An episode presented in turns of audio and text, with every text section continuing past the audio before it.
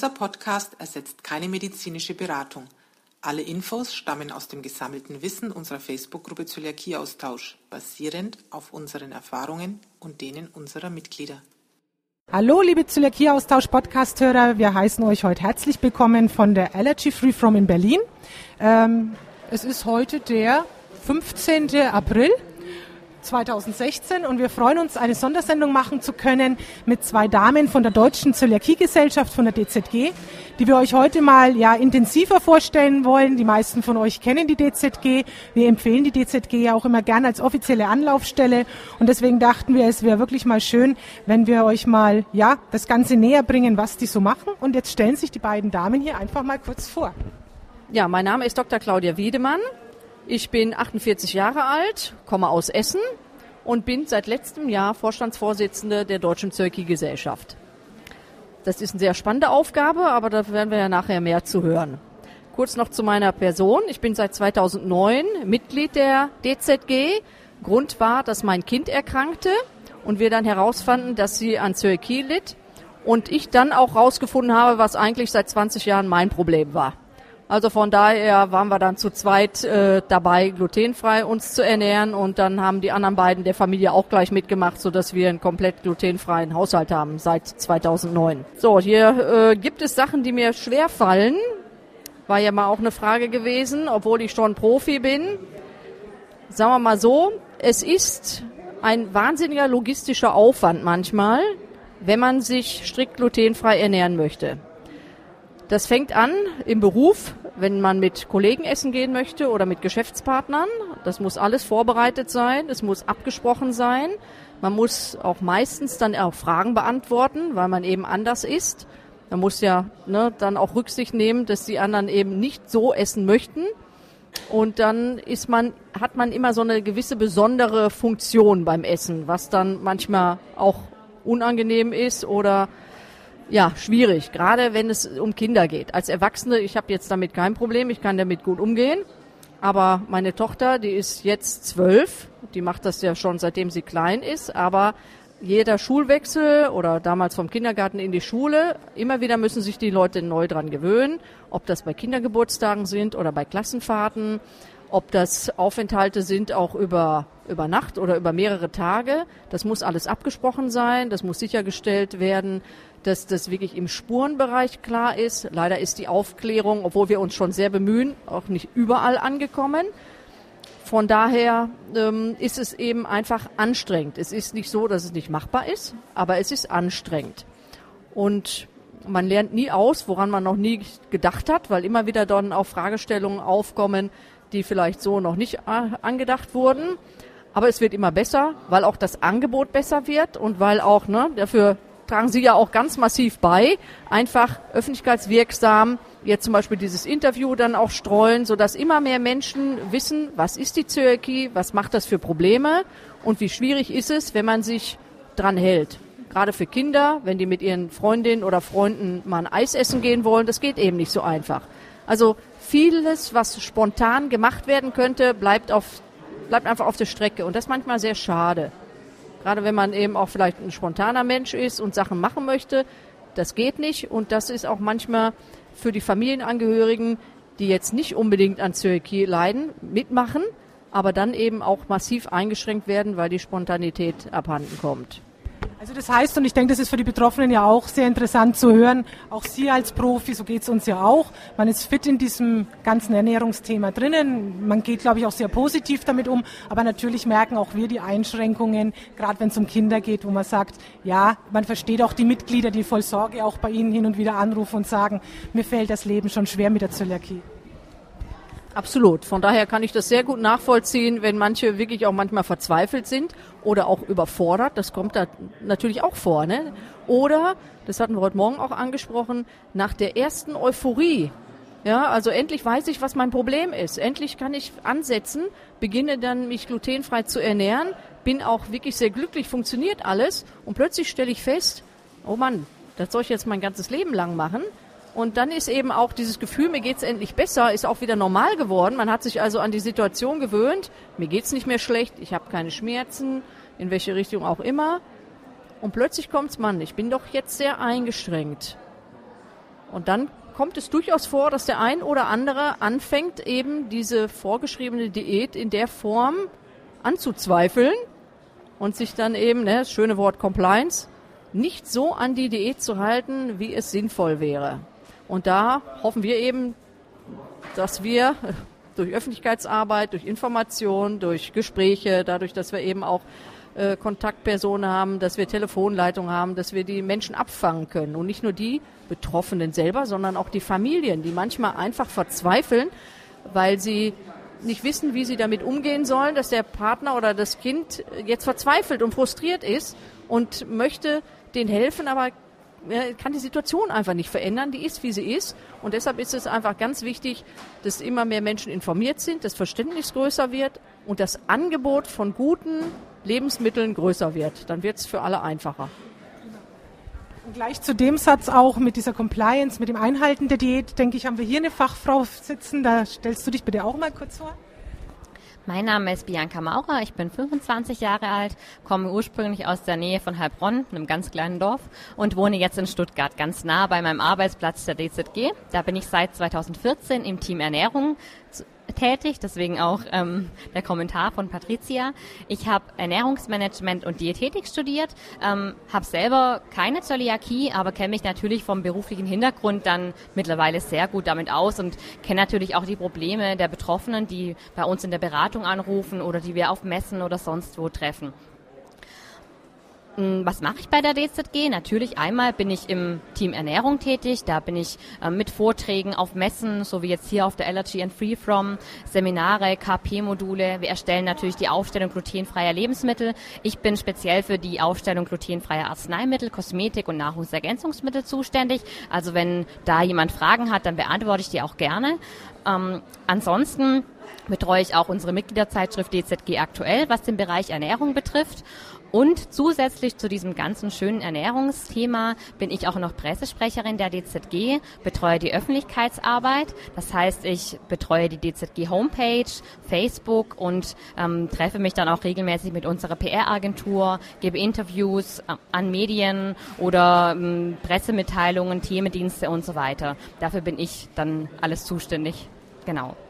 Super, das ist ja auch schon mal ein ganz großer Bereich, der da abgedeckt wird.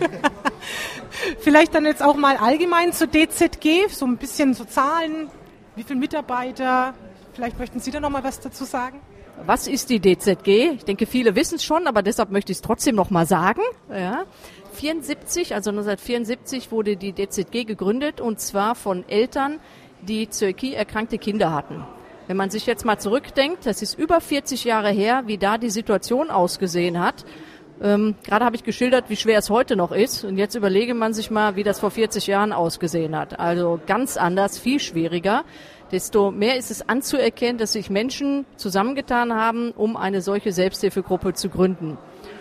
Und wenn man sich jetzt anguckt, wie viele Mitglieder mittlerweile die DZG hat, das sind über 42.000 Mitglieder, die bei uns im Verein sind, und äh, zusammen daran arbeiten, dass es besser wird. Das ist ein enormer Wachstum und das erfreut uns natürlich, dass wir so groß geworden sind.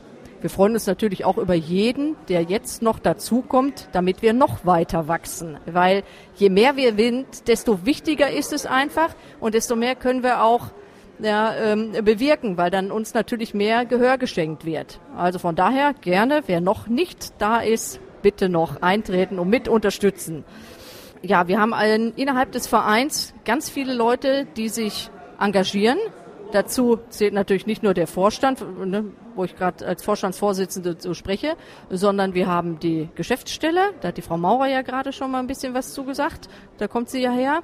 Wir haben den ähm, Seniorenbeirat, das heißt Menschen, die schon etwas älter sind und da die Belange natürlich genau im Auge haben. Wir haben den Jugendausschuss, wir haben den Mitgliederausschuss, wir haben ähm, Kontaktpersonen, 200, die dann auch äh, bundesweit verteilt sind, wo sich Selbsthilfegruppen gründen, wo Betroffene vor Ort hingehen können, wo man sich austauschen kann, wo Fragen gestellt werden können, wo gemeinsam gekocht wird, gebacken wird. Wir haben Zöliakieberater. Das ist etwas, äh, wenn jemand drei Jahre Kontaktperson war, dann darf er sich auch als Zöliakieberater mit einer speziellen Schulung, die bei uns abgenommen wird, ausbilden lassen.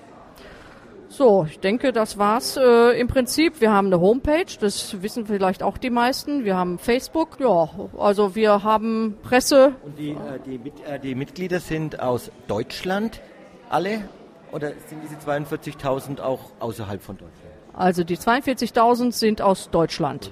Ja, also wir haben natürlich noch eine Dachorganisation der Zöliakie, wo sich im Prinzip alle ähm, ja, Selbsthilfeorganisationen, alle Gesellschaften wiederfinden mit ihren Mitgliedern. Aber äh, die in Deutschland ansässig sind, sind bei uns sozusagen in der Deutschen Gesellschaft. Auch öfters kommt, äh, wer kann Mitglied werden in der DZG?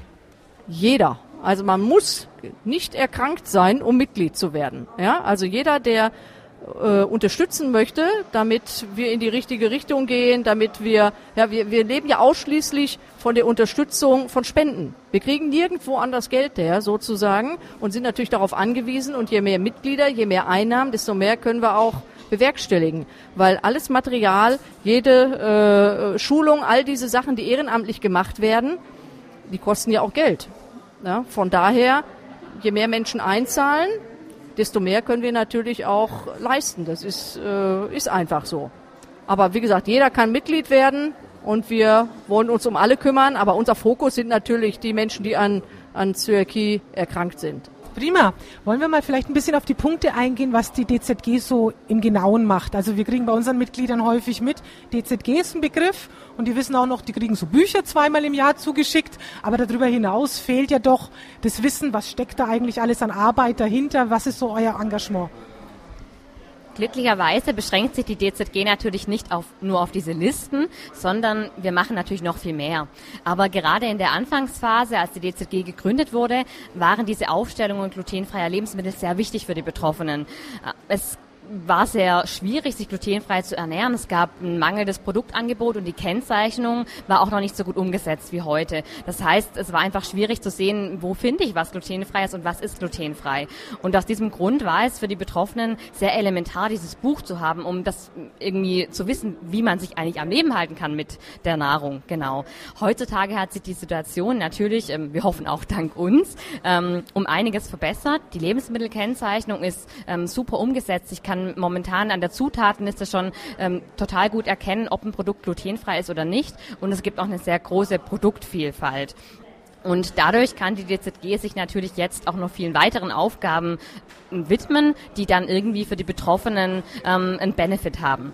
Die DZG steht natürlich den Zöliakie-Betroffenen von der Diagnose bis zur glutenfreien Ernährung mit Rat und Tat zur Seite und wir versuchen die Betroffenen in allen Bereichen des Lebens zu unterstützen, also nicht nur im Bereich Ernährung. Und in diesen ganzen Bereichen setzen wir uns natürlich für die Betroffenen mit und ihre Interessen ein. Wir sind, was Zöliakie betrifft, natürlich der kompetente Ansprechpartner.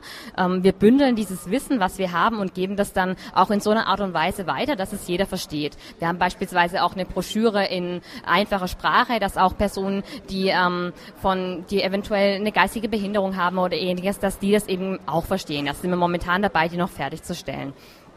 Wir sind natürlich nicht nur für Mitglieder, sondern auch für Ernährungsfachkräfte, Ärzte, Gastronomen und so weiter ein guter Ansprechpartner.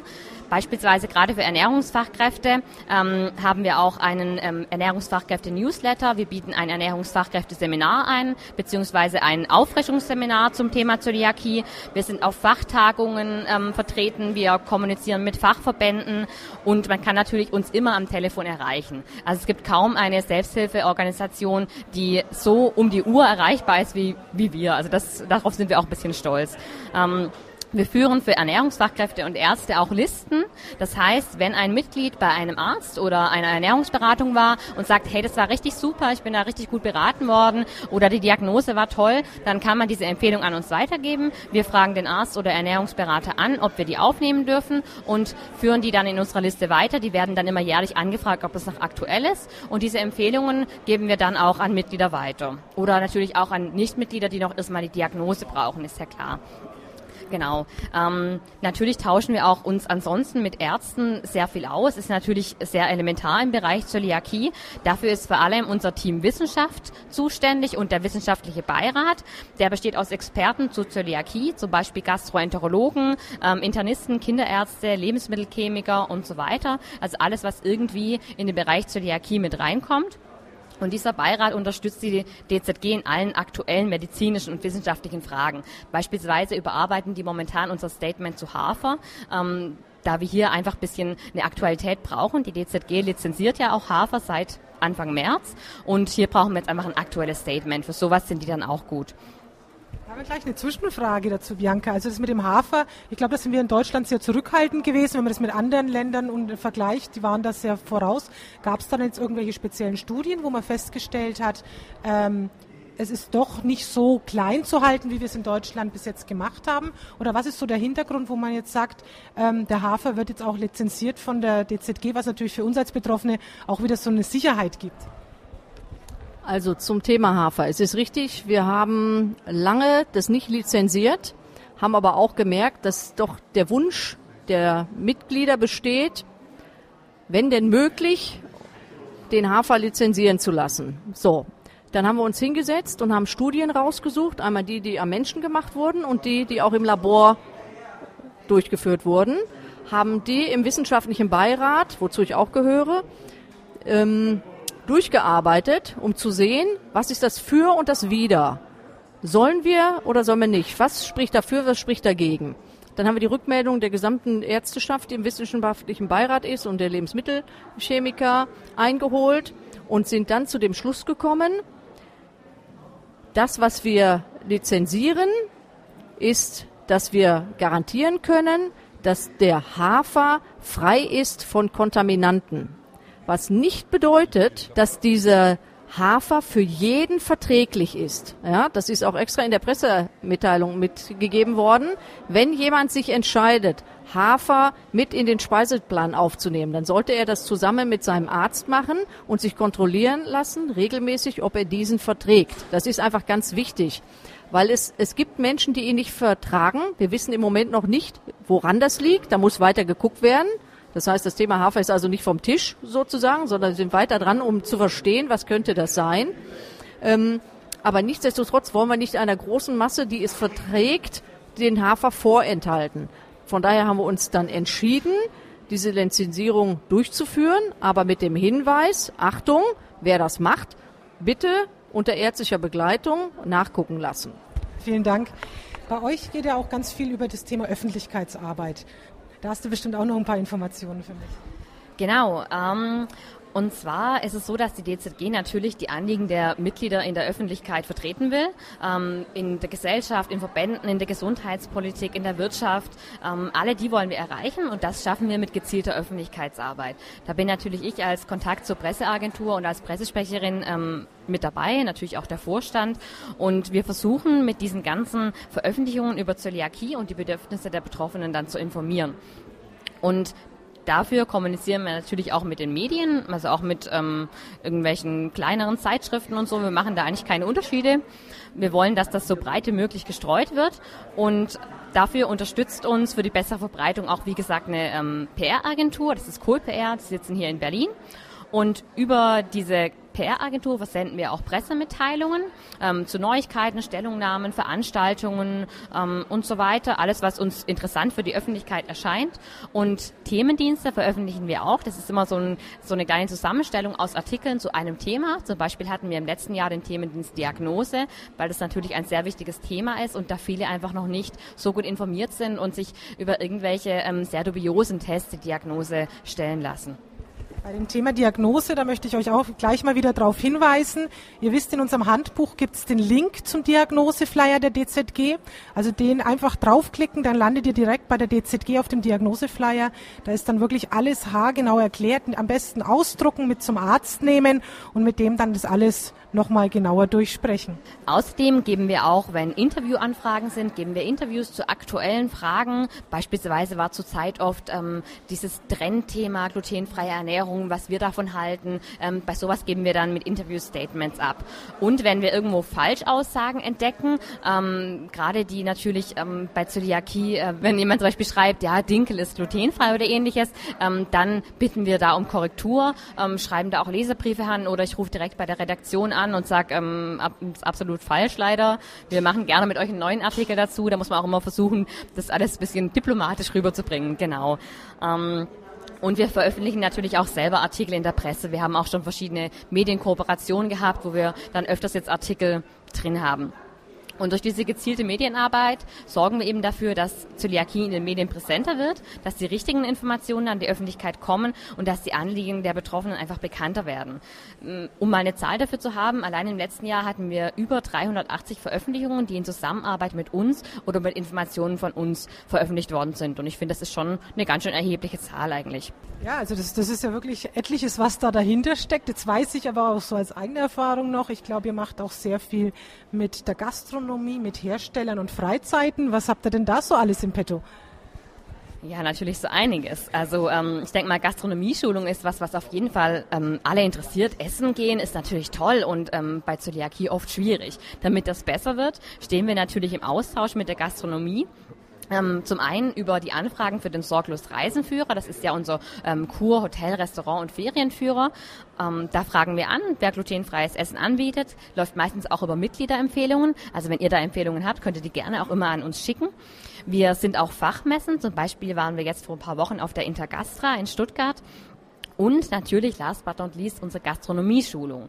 Ähm, die haben wir jetzt seit neuestem überarbeitet. Wir bieten da teilweise auch mehrtägige Schulungen an. Haben vor kurzem erst ähm, ein größeres Unternehmen geschult. Dürfen wir leider nicht verraten, wer das ist. Ähm, und in dieser Schulung wird Basiswissen vermittelt über die Erkrankung, über die sichere glutenfreie Ernährung und natürlich auch über die möglichen Risiken, die es bei der Zubereitung geben kann und auch beim Servieren von den Speisen dann. Wir wollen natürlich den Teilnehmern dafür dann praktische Tipps geben, wie sie das umsetzen können, um ihnen auch ein bisschen die Angst vor der glutenfreien Zubereitung zu nehmen.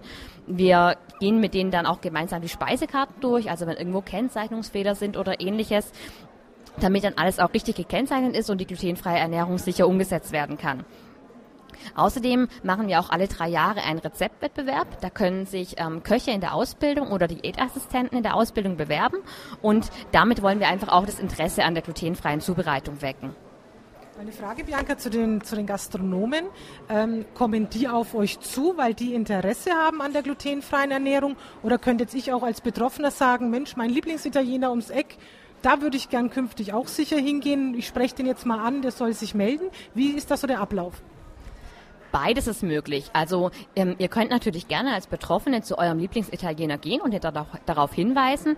Wir haben auch seit neuestem Postkarten, die so ganz kurz diese Schulung beschreiben. Die kann man natürlich mitnehmen und den Gastronomen mal geben. Vielleicht ist ja dann das Interesse schon geweckt. Ähm, das ist das eine. Dann gibt es teilweise Gastronomen, die kommen ganz von sich aus auf sich zu. Meistens eben genau aus diesem Grund, dass schon viele dort angefragt haben. Deswegen gerne anfragen. Und als zweites gehen wir auch aktiv auf die Gastronomen äh, zu. Gerade mit so Fachtagungen wie der Intergastra. Das war eigentlich so unser Anliegen, dorthin zu gehen, um diese Gastronomieschulung einfach ein bisschen bekannter zu machen. Okay, jetzt darf ich auch mal was sagen. Ich bin der Jürgen und bin auch dabei.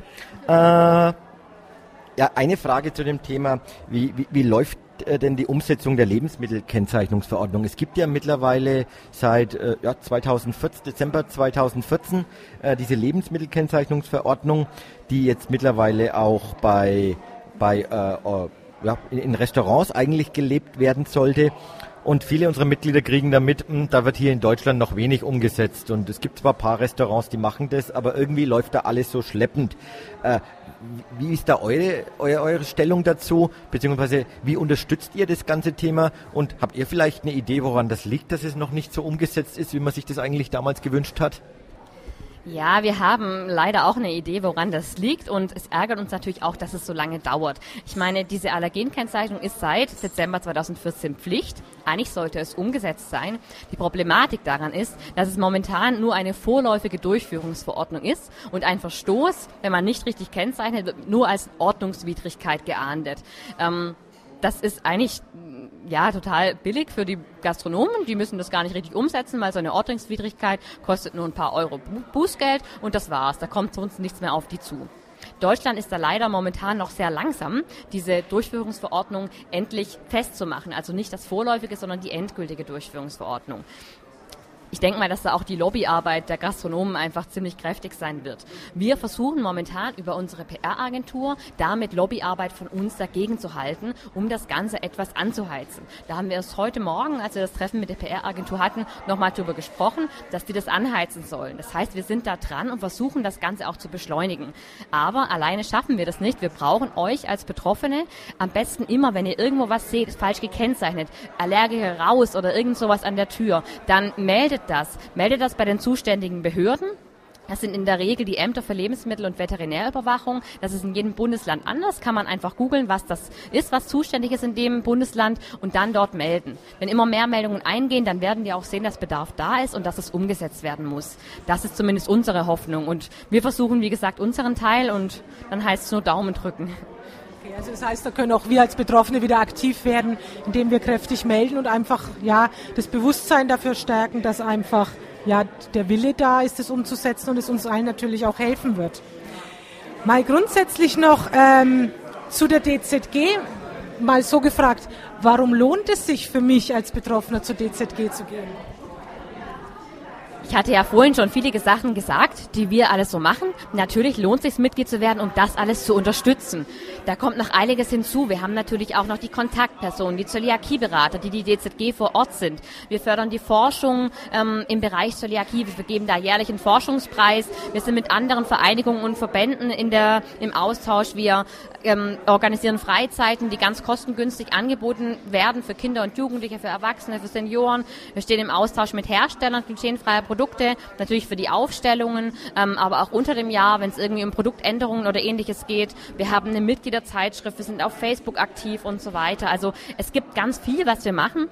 Natürlich auch direkt für die Mitglieder, so als Mitgliederleistungen haben wir auch Seminare für Neubetroffene. Also das heißt, wenn jemand ähm, neu die Diagnose hat, kann er zu uns kommen und sich von uns in einem Tag lang alles sagen lassen, was wichtig ist.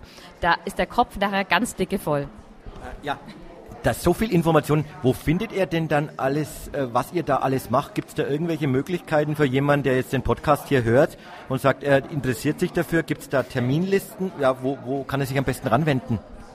Für die Veranstaltung meinst du? Genau, also wir haben bei uns ein Fortbildungsangebot, das ist ähm, einfach so eine ähm, Auflistung im Prinzip, ist ein PDF, kann man sich bei uns auf der Homepage runterladen. Die DZG, Veranstaltungen und dann steht da alles aufgelistet. Genau, Veranstaltung ist genau der richtige Stichpunkt. Es gibt natürlich noch viele weitere Veranstaltungen. Also wir sind hier auf Messen. Ähm, es gibt den WCT, ich denke, den kennt wahrscheinlich jeder aus dem Zöli-Austausch. Wir haben teilweise auch Arzt-Patienten-Seminare in verschiedenen ähm, Orten, wo dann Ärzte und Patienten zueinander gebracht werden und äh, Fachvorträge stattfinden. Wir haben die regionalen Gesprächsgruppen, die auch Fachvorträge, Koch, Backkurse, Ausflüge und ähnliches machen. Wir haben natürlich ähm, als wichtige persönliche Beratung die telefonische Arzt- und Ernährungssprechstunde. Wir haben, das wird wahrscheinlich allen bekannt sein, die Aufstellung glutenfreier Lebensmittel, Arzneimittel und Kosmetik, auch mit Bezugsquellen, wo man das Ganze bekommen kann. Wir sind momentan auch dabei, diese Aufstellungen zusammen mit dem Sorglos Reisenführer in eine App zu packen. Da sind wir gerade am Programmieren und Austesten zusammen mit einem Dienstleister und hoffen, dass das dann auch mal auf den Markt kommt und dass den Betroffenen das Ganze erleichtert. Wir haben auch ähm, Sonderdrucke, um die Sachen besser zu finden, aus den Aufstellungen raus, also zum Beispiel Essen außer Haus, Getränke. Ähm, wenn man was nicht findet in der Aufstellung, kann man eine Produktanfrage an uns senden und wir suchen dann nach ähm, beziehungsweise fragen beim Hersteller an. Wir haben Urlaubsinformationen über verschiedene Länder. Ich glaube, es sind über 40 Länder mittlerweile, wo immer Tipps auch dann noch von Mitgliedern drin sind. Den Sorglos Reisenführer, Pocket Guides für einzelne Städte und Regionen in Deutschland. Die bitten an den Koch, Informationen zum Essen außer Haus, verschiedene Infomappen für Kita, Schule, Schullandheim, kann man alles bei uns anfordern. Das heißt, auch das Thema Essen außer Haus wird mit uns ein bisschen einfacher. Und auch was Rezepte angeht, was natürlich bei Zöliakie immer wichtig ist, haben wir eine Rezeptsammlung. Wir bringen regelmäßig neue Rezepte raus und die sind auch immer erprobt. Das heißt, wir im Team Ernährung testen die vorher aus, ob die auch funktionieren. Die schmecken euch dann immer allen gut und dann wird abgenickt, das können wir jetzt einstellen. Genau, also wir testen die immer gemeinsam in der Runde. Da werden dann zur Frühstückspause alle zusammengerufen, so, jetzt wird hier gegessen. Wir hatten zum Beispiel letzte Woche erst eine Spargelquiche in der Erprobung, die wird demnächst rauskommen. Ansonsten ähm, alles, was sonst so üblich ist, Infomaterial, Flyer haben wir, gerade momentan sind wir dabei, die DZG Medizin, also das ähm, fachliche, wissenschaftliche Magazin von uns zu überarbeiten und das wird auch noch dieses Jahr neu rauskommen. Ja, ich möchte vielleicht noch ganz kurz die Sachen ergänzen, die Frau Maurer schon so schön aufgelistet hat. Ähm, wenn die Sachen, die, die jetzt schon angesprochen wurden, vielleicht der ein oder andere auf die Idee kommt, sagt, ach, ich bin so selbstständig genug, das kann ich mir alles selber zusammensuchen, das finde ich im Internet, äh, dann möge er doch vielleicht mal überlegen, es gibt Menschen, die eben nicht so klarkommen, die nicht in der Lage sind, sich all diese Sachen zusammenzusuchen. Die sind darauf angewiesen, dass es Solidarität auch diesen gegenüber gibt. Und wir sind auch, äh, hatten wir vielleicht vorhin schon mal kurz angesprochen, in der Lobbyarbeit tätig. Das heißt, wir kümmern uns auch, gerade was Steuern angeht. Nicht jeder ist in der Lage, das zu finanzieren in der Form, wie es notwendig wäre. Das kostet deutlich mehr, sich glutenfrei zu ernähren, als wenn ich mich glutenhaltig ernähre. So, da äh, versuchen wir einfach auch äh, Gehör zu bekommen und dass das auch umgesetzt wird, dass diese Mehrkosten steuerlich berücksichtigt werden. Ähm, die Lebensmittelaufstellung haben wir gerade schon angesprochen, dass wir da eben auch gucken, dass das endlich vernünftig umgesetzt wird und dann auch sanktioniert, wenn sich nicht dran gehalten wird. Und es die Krankenkassen. Es ist ganz wichtig oder wäre wichtig, wenn die Krankenkassen ihren Beitrag dazu beitragen sozusagen, was die Kosten für glutenfreie Ernährung angeht.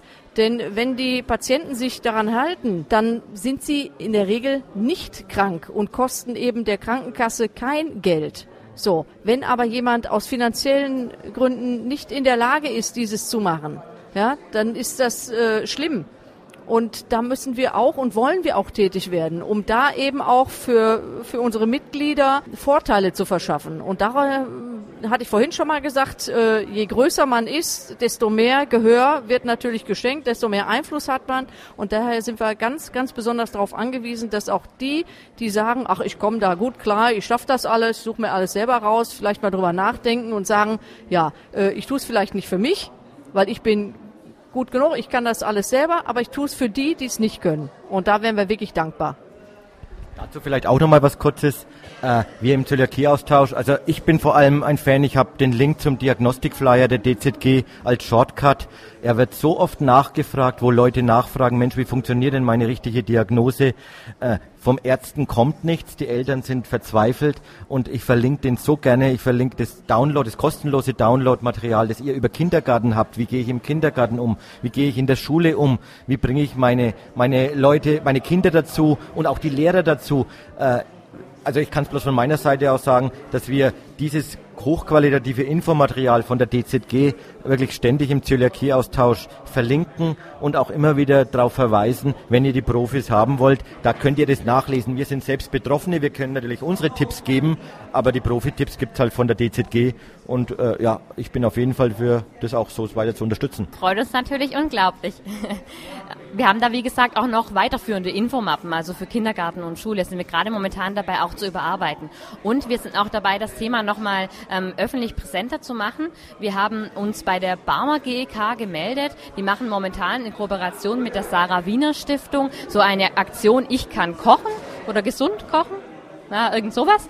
Und ähm, da haben wir angeschrieben, dass wir gerne uns da beteiligen würden, weil natürlich für Zöliakie-Betroffene die glutenfreie Ernährung nötig ist, um sich gesund zu ernähren. Und die möchten in Kitas und Schulen, wollen die ähm, Personal schulen, dass dort eben gesund gekocht wird. Und wir haben ähm, da jetzt Informationsmaterialien zur glutenfreien Ernährung in Schule und Kita zusammengestellt und werden das denen zur Verfügung stellen, damit das eben auch in die Schulung mit eingebunden wird. Damit auch in der, ähm, im Kindergarten und in der Schule die glutenfreie Ernährung besser umgesetzt und einfacher durchzusetzen ist. Also ich denke, wir können heute ja wirklich nur einen kleinen Einblick geben, was da alles dahinter steckt. Aber ich glaube, jeder, der vielleicht noch nicht so viel über die DZG wusste, kann heute zumindest mal sich ein bisschen vorstellen, dass da doch einiges dahinter steckt. Also ich verweise da auch immer gern auf die Lebensmittelkennzeichnung seit 2005. Ich gehöre zu den Glücklichen, die die Diagnose nach 2005 bekommen haben und eben nicht mehr nur auf Bücher angewiesen war, auf Listen, sondern ich konnte schon mit Zutaten einkaufen. Also meine Mama hat die Diagnose 1977 bekommen. Da sah das Zöliakie leben natürlich noch anders aus. Und ich denke, da hat die Zöliakie-Gesellschaft natürlich einen großen Anteil dran, dass es uns da doch immer wieder besser geht. Eine Frage mal noch für uns als Mitglieder. Wie können wir denn auch, wir haben ja viele Mitglieder, die ja irgendwann firm sind in dem Thema und auch irgendwie aktiv werden ähm, möchten. Wie kann ich als Mitglied bei der DZG aktiv werden? Da freuen wir uns natürlich total, wenn Mitglieder aktiv werden. Ähm, die erste Möglichkeit ist natürlich, man kann DZG-Kontaktperson werden. Die Kontaktperson, das sagen wir immer, ist die DZG vor Ort. Das sind selbst Betroffene, die werden von uns fortgebildet in ähm, regelmäßigen Schulungen. Erstmal gibt es eine Grundschulung und dann immer wieder Fortbildungen zu verschiedenen Themen. Und die können dann Gesprächsgruppen vor Ort für einen bestimmten Postleitzahlbereich leiten und dort die Betroffenen unterstützen. Kontaktpersonen, wenn die drei Jahre tätig waren, können sich auch noch zum Zöliakieberater fortbilden lassen. Das ist dann im Prinzip die Non-Plus-Ultra-Kontaktperson, die alles weiß und die kann dann auch ähm, Vorträge und ähm, ähnliches an Veranstaltungen für uns übernehmen. Ein gutes Beispiel für, ehrenamtliche, für ehrenamtliches Engagement ist natürlich auch die Frau Dr. Wiedemann, die neben mir sitzt. Vorstand, Mitgliederausschuss, Jugendausschuss, Seniorenbeirat. Das heißt, alle DZG-Gremien sind ehrenamtlich besetzt. Muss man sich auch mal überlegen, die leisten eine riesige Arbeit, ähm, helfen uns unglaublich auch mit ihrem Wissen und ihrem Engagement. Und ja, die machen das alles ehrenamtlich. Das heißt, da kann man sich auch engagieren, wenn man das möchte. Und wir freuen uns über jeden, der uns mit seinem ehrenamtlichen ähm, Engagement hilft. Dazu fällt mir gerade ein, Jugendausschuss. Ich glaube, eure Jugend ist ja auch sehr aktiv, was wir da so gerade bei Facebook mitkriegen. Vielleicht wollt ihr da auch noch ein paar Worte dazu sagen? Ja, der Jugendausschuss, ähm, da kann man dafür kandidieren, wenn man unter 28 ist und der vertritt eben alle jüngeren Mitglieder bei uns. Die organisieren auch ähm, Freizeiten, die haben zum Beispiel jetzt auch eigene Postkarten gedruckt, ähm, ganz witzige mit lustigen Sprüchen drauf. Die geben eine eigene Zeitschrift raus, den Zottel, der für Jugendliche gedacht ist und ähm, engagieren sich auch total, ähm, was auf europäischer Ebene, was das angeht. Also in der ähm, europäischen Jugend, die sind da richtig aktiv und wir müssen da uns auch um gar nichts kümmern, was die Jugend angeht. Die machen das alles alleine. Ist wirklich super. Das bedeutet für uns, die Zukunft ist gesichert. Sehr schön. Ja, ich fand das Interview jetzt mal richtig interessant. Wir sitzen hier in einem Nebenraum in der Allergy Free From. Bis vor kurzem war es noch ruhig und jetzt fangen die Engländer hier an verrückt zu spielen. Deswegen ist es ein bisschen lauter geworden. Aber ich denke schon, dass man die vielen Infos gut verstanden hat. Äh, ja, die Deutsche Zöliakiegesellschaft ist, ist einfach was ganz Großes, was ganz Wichtiges, was da ist, was uns allen Zölis, ich sage jetzt einfach mal uns, obwohl ich nicht betroffen bin, was uns allen Zölis ziemlich gut tut. Äh, schaut mal einfach auf die Homepage. Es, ich sag gleich mal, geht auch auf die Fanpage, lasst dort ein Gefällt mir. Äh, genau, da würde Bianca dann immer sich freuen über jedes neue Gefällt mir. Aber der Vorteil ist auch, dass ihr die ganzen Infos äh, mitbekommt, die dort gepostet werden. Ich habe schon gemerkt, im letzten halben Jahr wird dort viel gepostet. Es wird sehr viel verlinkt, auch von anderen interessanten Beiträgen, was so passiert. Äh, es wird auch ab und zu mal ein Beitrag vom Zöliakie-Austausch verlinkt, was mir besonders gut gefällt. Aber äh, das Internet ist so schnell und ich glaube, da bekommt ihr wirklich viele Infos. Und für alles andere, was vor Ort ist, habt ihr ja heute viele Tipps auch bekommen, äh, ja, an wo ihr für ihr die DZG gebrauchen könnt. Eins hätte ich vielleicht noch. Ich würde mich freuen, ähm, wenn wir, wenn ihr irgendwo eine Lücke erkannt habt, wo ihr sagt, da müsste die deutsche Zöliakiegesellschaft doch eigentlich tätig sein oder was tun, warum macht die da nichts? Dann bitte einfach rückmelden, dass wir wissen, da ist etwas, was, was fehlt, was wir bisher aus irgendeinem Grund vielleicht nicht mitgekriegt haben. Und dann werden wir gucken, ob wir das aufnehmen können oder nicht. Aber da sind wir einfach aufs Feedback angemeldet. Dankeschön. Also wir danken Ihnen beiden auf jeden Fall für das Interview.